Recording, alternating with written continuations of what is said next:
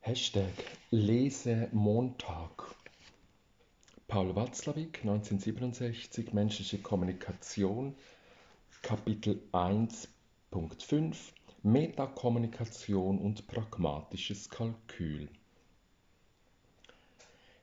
Die Kenntnisse, die unser theoretischer Beobachter beim Studium der pragmatischen Redundanz der Verhaltensform Schachspielen gewonnen hat, haben eine augenfällige Ähnlichkeit mit dem mathematischen Begriff des Kalküls.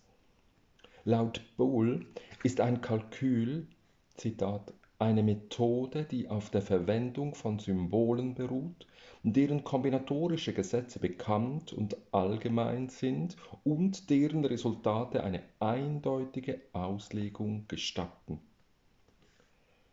Wenn Mathematiker die Mathematik nicht mehr ausschließlich für Berechnungen verwenden, sondern sie selbst zum Gegenstand ihrer Forschung machen, wie sie es zum Beispiel tun, wenn sie die Folgerichtigkeit und Geschlossenheit der Arithmetik als Denksystem überprüfen, so müssten sie eine Sprache verwenden, die nicht mehr Teil der Mathematik selbst ist, sondern sozusagen über ihr steht. Nach David Hilbert heißt diese Sprache Metamathematik. Die formale Struktur der Mathematik ist ein Kalkül. Die Metamathematik, die sprachliche Formulierung dieses Kalküls. Nagel und Newman haben diesen Unterschied mit aller wünschenswerter Klarheit herausgestellt. Zitat die Bedeutung, die eine klare Unterscheidung zwischen Mathematik und Mathema Metamathematik für unser Thema hat, kann gar nicht überschätzt werden. Ihre Nichtbeachtung hat Paradoxien und Verwirrungen erzeugt. Das Verstehen der Bedeutung hat es dagegen ermöglicht, die logische Struktur mathematischen Denkens in klarem Lichte darzulegen. Der Wert der Unterscheidung liegt darin, dass sie eine sorgfältige Kodifizierung der verschiedenen Zeichen erfordert, die für die Aufstellung eines formalen Kalküls verwendet werden, frei von allen unbewiesenen Annahmen und irrelevanten Sinnbezügen. Darüber hinaus zwingt sie zu einer genauen Definition der Operation und logischen Gesetze mathematischer Konstruktion und Deduktion, von denen Mathematiker viele angewendet haben, ohne sich darüber im Klaren zu sein, was sie eigentlich verwendeten. Zitat Ende.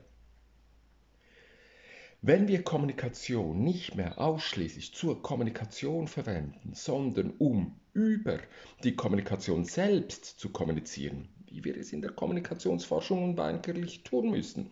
So verwenden wir Begriffe, die nicht mehr Teil der Kommunikation sind, sondern im Sinne des griechischen Präfix meta von ihr handeln.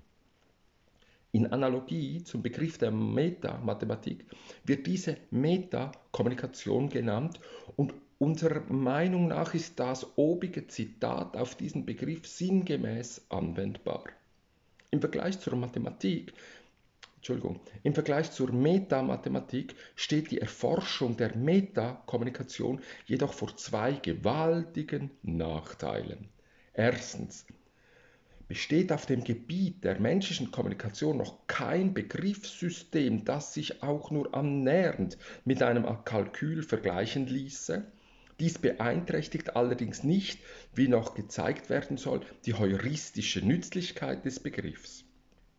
Der zweite Nachteil ist mit dem ersten eng verbunden, während nämlich die Mathematiker über zwei Sprachen verfügen, Zahlen und algebraische Symbole für die Meta Mathematik, die natürliche Sprache zum Ausdruck der Metamathematik. Besitzt die menschliche Kommunikationsforschung nur die natürliche Sprache, als Medium der Kommunikation und der Metakommunikation. Dieses Problem wird im Laufe unserer Überlegungen immer wieder auftauchen.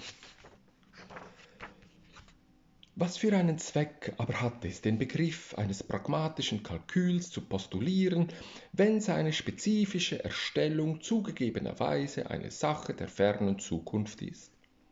Unserer Ansicht nach liegt die unmittelbare Nützlichkeit darin, dass dieser Begriff ein wirkungsvolles Modell des Wesens und des Abstraktionsgrades jener Phänomene darstellt, die wir erforschen wollen. um unser Anliegen kurz zu wiederholen. Wir forschen nach einer Erscheinungen Entschuldigung. Wir forschen nach Erscheinungen pragmatischer Redundanz. Wir wissen, dass diese nicht einfache statistische Größen oder Eigenschaften sind, sondern dem mathematischen Begriff der Funktion analoge Strukturen. Und wir erwarten, dass diese Strukturen die allgemeinen Merkmale von rückgekoppelten, zielstrebigen Systemen haben. Wenn wir von diesen Gesichtspunkten aus an Kommunikationsabläufe zwischen zwei oder mehreren Teilnehmern herangehen, so dürfen wir annehmen, schließlich bei gewissen Resultaten anzukommen, die zwar noch keinen Anspruch darauf erheben können, ein formales Begriffssystem darzustellen, die aber ihrem Wesen nach zumindest weitgehend den Axiomen und Lehrsätzen eines Kalküls entsprechen. In ihrem oben erwähnten Werk beschreiben äh, Nagel und Newman die Analogie zwischen einem Spiel wie Schach und einem formalen mathematischen Kalkül. Sie zeigen dabei, wie die Stellungen der Schachfiguren als solche bedeutungslos sind, während Aussagen über diese Stellung sehr wohl einen Sinn haben. Sie führen unter anderem aus, dass Zitat, allgemeine Metaschachtheoreme erstellt werden können, deren Nachweis nur eine endliche Zahl erlaubter Positionen auf dem Schachbrett erfordert. Das Metaschachtheorem von der Zahl der möglichen Eröffnungszüge von Weiß kann auf diese Weise konstruiert werden und ebenso das Metaschachtheorem, dass Weiß ein Schachmatt nicht erzwingen kann, wenn es nur seine zwei Türme und den König und Schwarz nur seinen König hat. Wir haben etwas länger bei dieser Analogie verweilt, weil sie den Begriff des Kalküls nicht nur in der Metamathematik, sondern auch in der Metakommunikation veranschaulicht. Wenn wir nämlich die beiden Spieler selbst in die Analogie einbeziehen, haben wir es nicht mehr mit einem abstrakten Spiel zu tun, sondern mit den Abläufen einer menschlichen Wechselbeziehung, die einer strengen, komplexen Gesetzmäßigkeit folgen. Der einzige Unterschied ist der, dass wir den Ausdruck formal un unentscheidbar, formal unentscheidbar, dem von Nagel und Newman verwendeten bedeutungslos vorziehen, wenn wir von einer einzelnen Verhaltensform einem Zug in der Schachanalogie sprechen. Eine solche Verhaltensform a. mag ihre Ursache in einem Lotterietreffer, dem Ödipus-Konflikt, im Alkohol oder in einem Gewitter haben. Jede Debatte darüber, was ihr wirklicher Grund ist, kann nur einer scholastischen Disputation über das Geschlecht der Engel ähneln. Solange sich das Psychische nicht von außen her rein objektiv erforschen lässt, müssen wir uns mit Rückschlägen und Selbstschilderungen begnügen. Und beide sind bekanntlich von geringer Verlässlichkeit. Wenn wir aber feststellen können, dass einem Verhalten A, was immer seine Ursachen sein mögen, stets ein Verhalten B, C oder D des Partners folgt, während es anscheinend ein Verhalten X, Y oder Z ausschließt, so kann davon auf eine metakommunikative Regel geschlossen werden. Was wir damit im weiteren Sinne vorschlagen, ist, dass sich alle Wechselbeziehungen in Begriffen der Spielanalogie verstehen lassen, also als Folgen von Zügen, die festen Regeln unterworfen sind.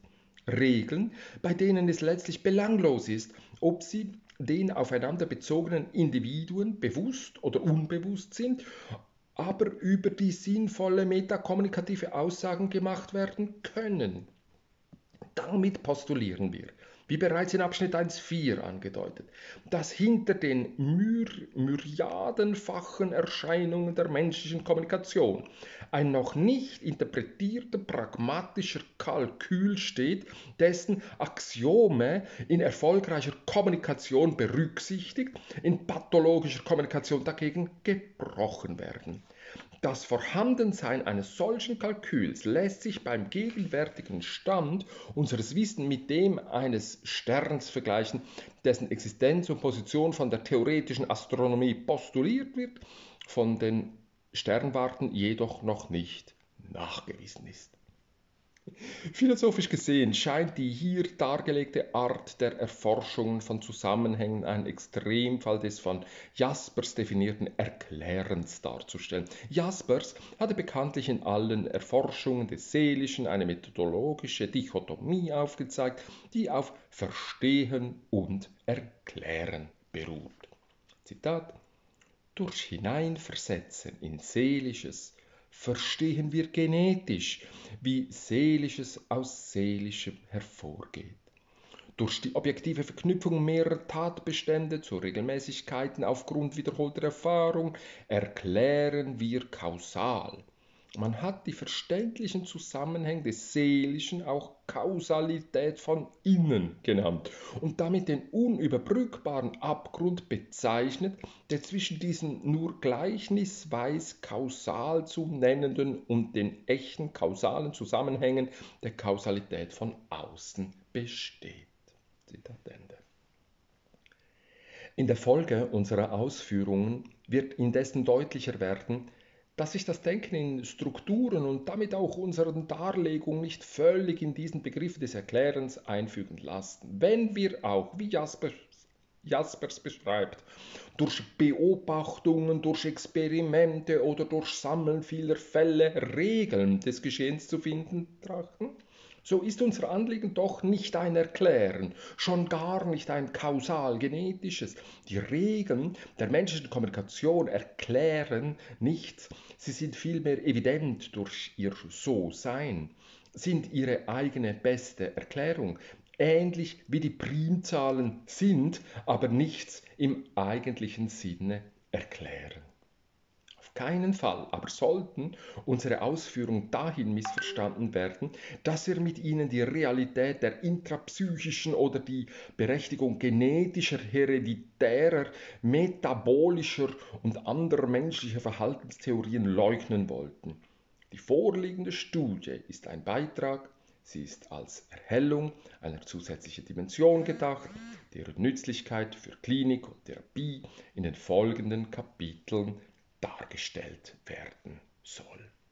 Paul Watzlawick, Janet H. Beaven, Don D. Jackson, Menschliche Kommunikation, Formen, Störungen, Paradoxien, zwölfte Auflage, Huber Verlag, erschienen zum ersten Mal 1967. Und danach kam Niklas Luhmann. So,